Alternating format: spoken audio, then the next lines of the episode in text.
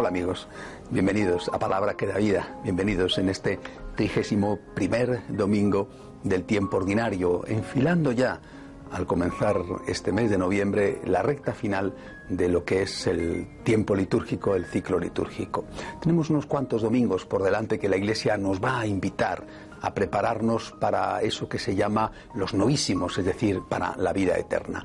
Veamos lo que nos dice el Evangelio de hoy, que como estos últimos domingos es de San Marcos. Un letrado se acercó a Jesús y le preguntó, ¿qué mandamiento es el primero de todos? Respondió Jesús, el primero es, escucha, Israel, el Señor nuestro Dios es el único Señor. Amarás al Señor tu Dios con todo tu corazón, con toda tu alma, con todo tu ser. El segundo es este, amarás a tu prójimo como a ti mismo.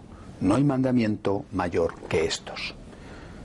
Dos mandamientos que se resumen en uno solo, el mandamiento del amor. Dos mandamientos que si los cumplimos sabemos que el Señor nos va a regalar la vida eterna. Pero dos mandamientos que tienen que ser cumplidos los dos. Desde hace ya muchos años, quizá no tanto en estos últimos como hace 20, 25 años, se ha, se ha hecho un juego dialéctico estúpido y suicida, que ha sido el de intentar enfrentar el amor a Dios con el amor al prójimo.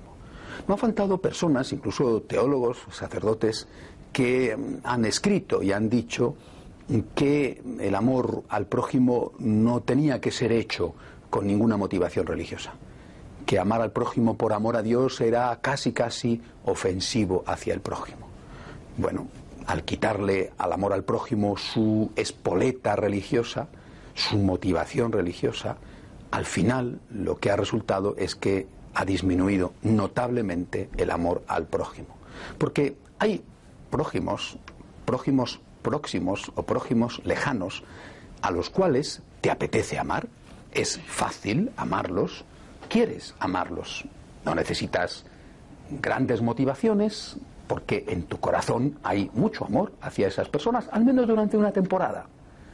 Pero hay otros prójimos, próximos o lejanos, a los cuales no te apetece amarlos nada, porque son a lo mejor tus enemigos, porque son de otro país, de otra cultura, de otra lengua, o porque estás tan en contacto con ellos que experimentas continuamente sus defectos y de verdad lo último que querrías, humanamente hablando, es amarlos. O bien porque ya les has amado un tiempo, pero te has cansado de amarles.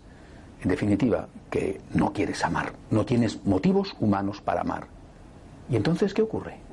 cuando no has aprendido a amar con un amor religioso, ¿cómo eres capaz de amar? Si no tienes más que motivos humanos para el amor, ¿qué haces cuando los motivos humanos desaparecen o, en todo caso, eh, se entibian? Por eso es muy importante unir el amor a Dios con el amor al prójimo. Es importante practicarlo siempre y practicarlo incluso como hay que practicar las cosas, desde lo pequeño hasta lo grande.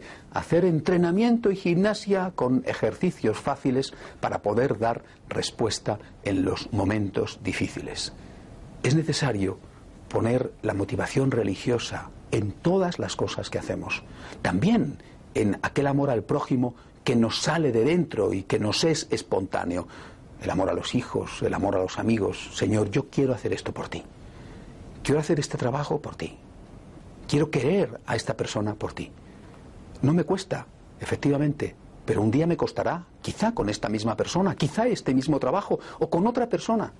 Y si ahora no lo hago por ti, entonces tampoco lo haré, ni lo haré por ti, ni lo haré por ningún otro motivo. Señor, quiero amar por ti, porque solo hay un mandamiento.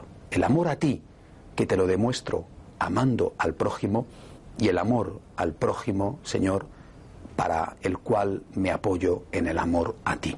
Hay un solo mandamiento porque solamente hay una forma de ser felices, que es el amor. Un amor que tiene dos dimensiones, el amor a Dios y el amor al prójimo. El amor al prójimo por amor a Dios. Hasta la semana que viene, si Dios quiere.